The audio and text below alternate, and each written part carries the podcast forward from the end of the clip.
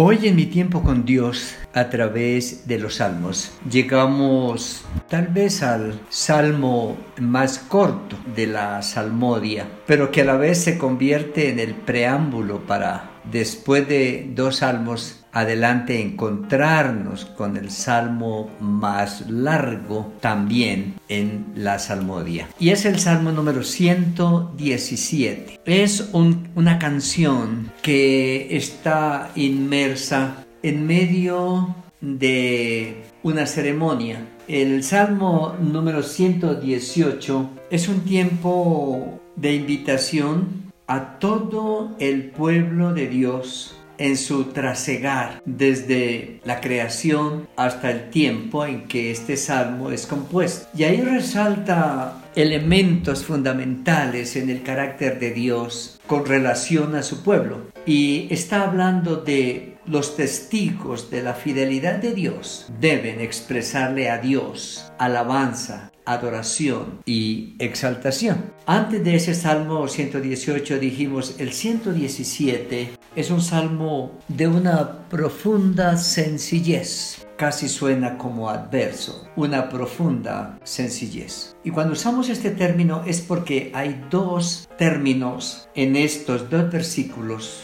que nos invita a unirnos al pueblo de Dios, al salmista, para mirar hacia atrás y proyectarnos hacia el futuro. Y está diciendo cualquier persona que quiera reconocer a Dios no necesita buscarlo tan lejos. El cristiano sabe que vive en su corazón por el Espíritu Santo. Y el no cristiano debe entender que solo con mirar a su alrededor y ver la multifacética presencia y acción de Dios en su entorno, lo debe llevar con reverencia a reconocer que hay alguien soberano sobre todas las cosas. Pero el salmista está confrontando a toda la creación con un imperativo y es un imperativo que invita a mirar cómo en toda la creación de Dios y de una manera particular se expresan en el cristiano dos rasgos de las características de Dios para con su pueblo y para con toda su creación. El primero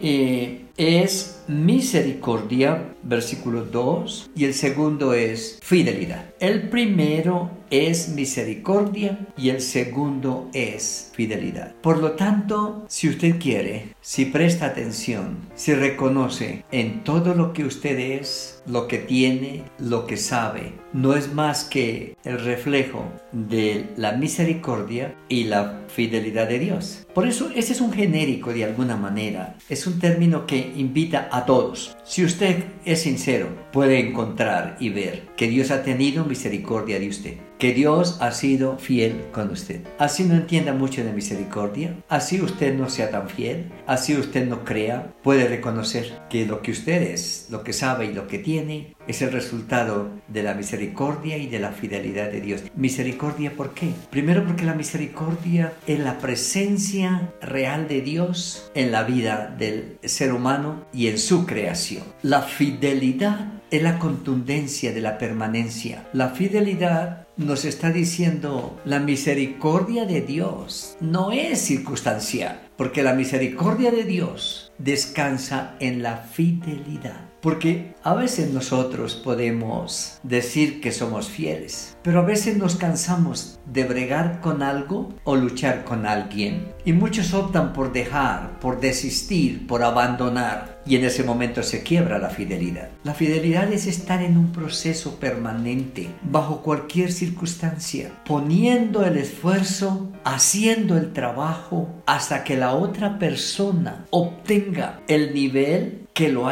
que lo llevó a la desventaja. Él estaba en un nivel aceptable en la vida, pero decayó. Ayúdelo hasta restaurarlo en su totalidad, en su economía, en su salud, en sus objetivos y sueños. El ser humano se quiebra en la fidelidad. La, la fidelidad se quiebra cuando desistimos, cuando renunciamos, cuando abandonamos. Por eso el salmista dice, mirando hacia atrás y viendo todo lo que hemos dicho en los portentos y milagros de Dios, vale la pena decir, todo eso que hemos visto nos muestra con claridad la misericordia y la fidelidad de Dios. Y en el punto de partida del Salmo 117 nos impele, nos impulsa, nos catapulta, si podemos decir, hacia un futuro de esperanza, porque podemos entrar en un futuro desconocido para nosotros, de alguna manera incierto, pero seguro en la misericordia y la fidelidad de Dios. Por eso, alabad a Jehová, naciones todas, todas, creyentes o no creyentes. ¿Por qué? Porque el creyente reconoce a Dios en todos los actos de su vida, pero el no creyente